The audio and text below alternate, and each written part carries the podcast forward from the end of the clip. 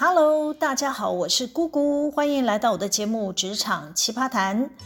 职场里有一些人很喜欢假传圣旨，拿着鸡毛当令箭。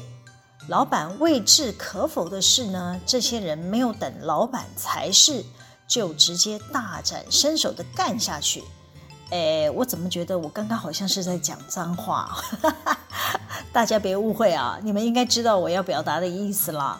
我是形容这些喜欢假传圣旨的人欺上瞒下的行为，通常与他们对接工作的人呐、倘若在过程中提出了质疑，这些人还会恼羞地指责对方罔顾公司的权益，或者他们会说：“哎，这就是老板交办的之类的，一副你不配合就是你在延误工作。”重点是，高层老板真的有同意要这样做吗？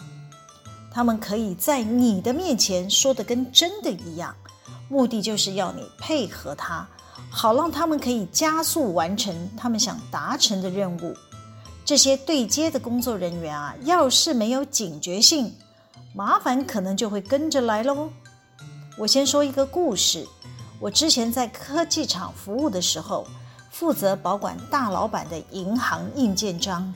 我虽然是印鉴保管人。但我不是财务主管，我没有被老板授权可以看传票，所以出纳主管每天来找我拿老板的印鉴，我就没多问，直接交付给他。坦白讲，我每次交付印章这个动作啊，我心里都有点毛毛的。我常常想，这个出纳主管要是盖在不该盖的地方，我会不会有事啊？哈哈哈我都默默的祈祷啊，希望出纳主管不要害我。不幸的，我担心的事终于发生了。事情是这样，就刚好有一天，公司有个海外的投资案。当天董事会通过这个投资案后呢，负责董事会运作的秘书 H 小姐呢，就拿着会议记录加上银行汇出的外币的申请书。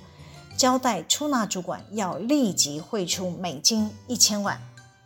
出纳主管事先知道当天的董事会呢是要通过这个海外投资案，所以呢他完全没有怀疑 H 小姐，就配合董事会通过的款项进行拨款。那出纳主管拨款就要盖老板的银行印鉴章啊，出纳主管就依照惯例跑来找我拿印鉴章。我也依照我们俩平日的工作默契，我不会多问，就交出了老板的印件。直到隔天，大老板跑来问我，平常是怎么保管他的印鉴啊？我当下被问到有点傻住了，我满头问号，回问老板是有发生了什么事吗？老板就说：“你拿了我的印件去盖章，你有看你盖的是什么文件吗？”我一听老板这么说，就知道事情不妙了，应该是出事了。那我就怯懦懦地问：“呃，您这颗印鉴是银行章，只有出纳会来找我拿。平常出纳是直接拿走你的印鉴，说是盖银行取款的传票用。”老板接着说：“啊，他们盖什么传票？你有看吗？”呃，没有。我是直接就交给了出纳用印，老板就很生气的对我说了：“你怎么可以不看呢？”我心里蛮委屈的，我又没有被你授权，我可以看传票呀。哎，但我还是觉得应该要告诉他，所以我就说了：“出纳主管呢，不是主动交出传票给我盖的。”老板没说话，转头就走了。隔天。老板改派他的特助当硬件保管人，哈哈哈，我就被换下来了。当下我觉得自己很无辜啊，就跑去找那个出纳主管打听，到底是发生了什么事。出纳主管呢、立即跟我道歉，他说啊，都是他的疏忽。H 小姐请款单没有给董事长签名，就让他拨款了，还连累到我，他很抱歉，巴拉巴拉巴的。他还说啊，他正在做亡羊补牢的事，要赶紧把前一天汇出去的款项给追回来。那我就问出纳主管说了，你没有看到董事长签名，你怎么敢拨款呢？出纳主管也觉得很抱歉，他说：“那个 H 小姐拿着盖过章的董事会会议记录给我啊，而且啊，财务长也叫我汇款呢。哎，这都是我疏忽，没有再向董事长确认。”我就说。会议记录只能证明董事会有同意授权董事长投资，实际的拨款还是要按照公司的程序吧。出纳主管也一脸无奈地说：“H 小姐就说很急嘛，她说对方要尽快收到我们的投资款呢，要是延误了，这个合作案就不给我们了嘛。我也怕我会延误公司的任务啊。”H 小姐拿着鸡毛当令箭。不止出纳主管，连我都被拖下水了，害我这个洁身自爱的清廉形象受损，是没那么严重了。那那笔投资款呢？虽然事后有被追回来，公司并没有直接损失，但对老板来说，所有该把关的人都毫无警觉，竟然就让公司的一千万美金就这样子汇了出去。财务长以下都该好好的检讨。哎，虽然我觉得自己委屈，但我也无话可说。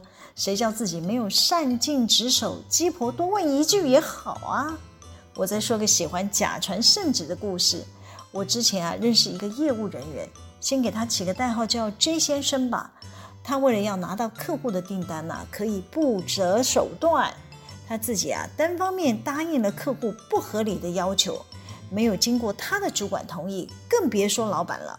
也是被他蒙在鼓里呀、啊。Z 先生啊，心里清楚明白，自家老板是不会同意这种不对等的合约。但要怎么把合约偷渡回去，又能盖上公司的印鉴章，进而拿下这个大客户呢？于是啊，Z 先生就有异想天开的做法。他谋划了要玩两手策略，交给上面老板们审查的合约呢，就是公司法务及长官们能够接受的版本。但拿给硬件保管人盖章的啊，才是客户想要签的正式版本的合约。这个业务啊，就是在赌，他赌负责盖硬件的同仁绝对不会仔细核对合约，他也以为自己的策划可以天衣无缝，不会被人发现。实际的状况是，当两家公司在第一次交易买卖的过程中，那个 J 先生口中的大客户啊，就摆出吃人够够的态度。让长官们都觉得这家大客户怎么这么难搞啊！当我们交完货啊，大客户就找了一堆理由不验收，还退换货之类的。更糟糕的是啊，这个客户还要求偿罚款。J 先生呢，处心积虑想要掩盖的问题就会露出破绽了。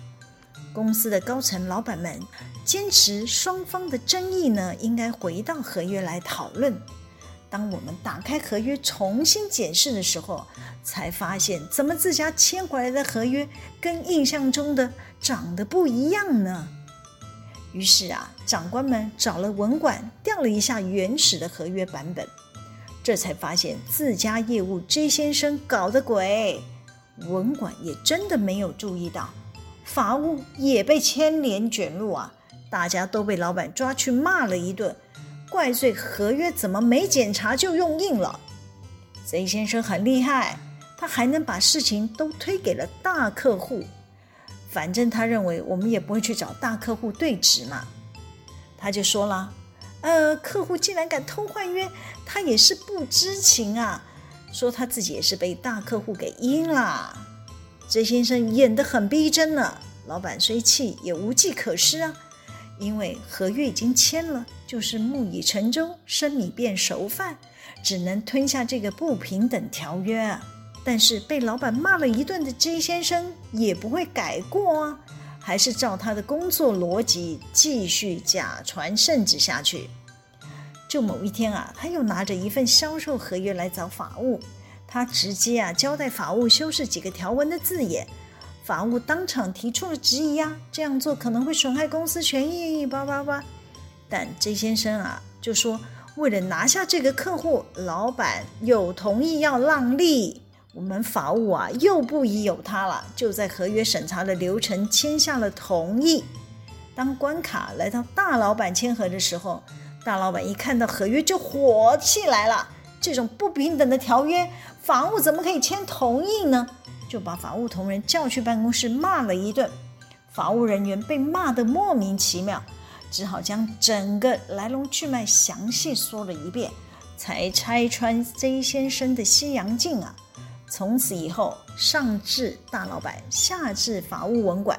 大家都把 J 先生列入黑名单，只要是 J 先生的销售合约，大家都要皮绷紧一点，一字一句给他盯着，避免啊他又来搞偷天换日、欺上瞒下的行为。类似 J 先生的业务人员，我还认识一位。不久前啊，我在调查某个事业部门出货的弊案，我发现有个业务人员啊，先给他起个代号叫 F 先生，他也是拿着鸡毛当令箭。最终还是捅出大篓子，害人不浅的嚣张业务。他这次啊，被发现在客户还没有给订单的情况下，逼着生管单位先出货，惹出一堆问题。我们现在都在帮他擦屁股呢。我从出货单往回追踪，发现了几个异常。于是呢，我打了电话问那个事业部门负责出货的生管科长说：“呃，为什么七月份你没有收到业务的订单通知？”却协助了这个业务出货给 A 公司呢？这位生管科长就说了：“F 先生告诉我啊，是 A 客户要紧急出货，我才会帮忙安排的嘛。”我接着问了：“你八月份重复的状况又来一次，十月份又来一次，你难道都不会觉得 F 先生很奇怪吗？他一直没有补订单给你，你还继续配合他出货啊？”那个生管科长就说了。对呀，我几乎每天都在跟 F 先生吵架，F 先生就威胁我说啊，我要是不配合客户紧急出货，这个 A 公司的订单就要丢掉了，丢掉了 A 客户，我要负责啊！我也担心会影响公司的业绩，怕自己不配合会害公司丢掉客户嘛。那我就问了，公司的货都出去了，你总该催 F 先生把订单补进来吧？为什么拖了几个月也不补？你们的账是怎么对得起来呢？这位生管科长就说了：“F 先生他就告诉我啊，他早就给我订单了，我们账上还挂了很多没有出货的订单，所以他借的货都可以来抵嘛。”我一听啊，这个生管科长似乎不敢面对他没有按照公司作业程序，有失职的嫌疑啊。就一直在避重就轻，我只好直接破题问了。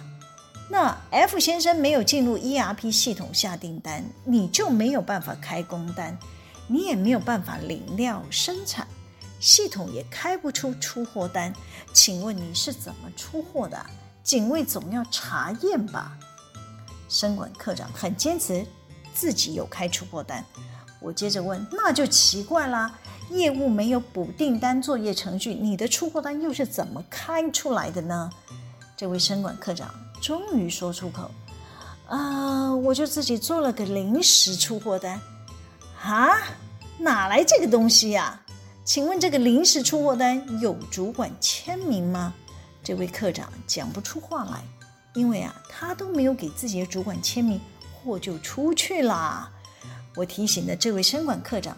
他得要找出 F 先生要他配合出货的证据啊，比方说是电子邮件或是讯息都好。倘若他不能提出证明，那他的问题就大了。他没有照着公司正常的程序做事，也没有留下证据可以保护自己，可能会被视为帮凶，还有可能被公司惩处，连饭碗都会不保。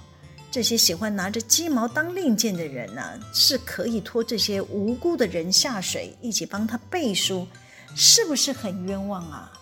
好了，今天先跟大家聊到这。喜欢我们今天的主题吗？可以帮我们留言、按赞、分享、订阅。每周日都会有更新的内容在各大 Podcast 平台上传哦。请大家要记得追踪我。谢谢大家的收听，我们下次见，拜拜。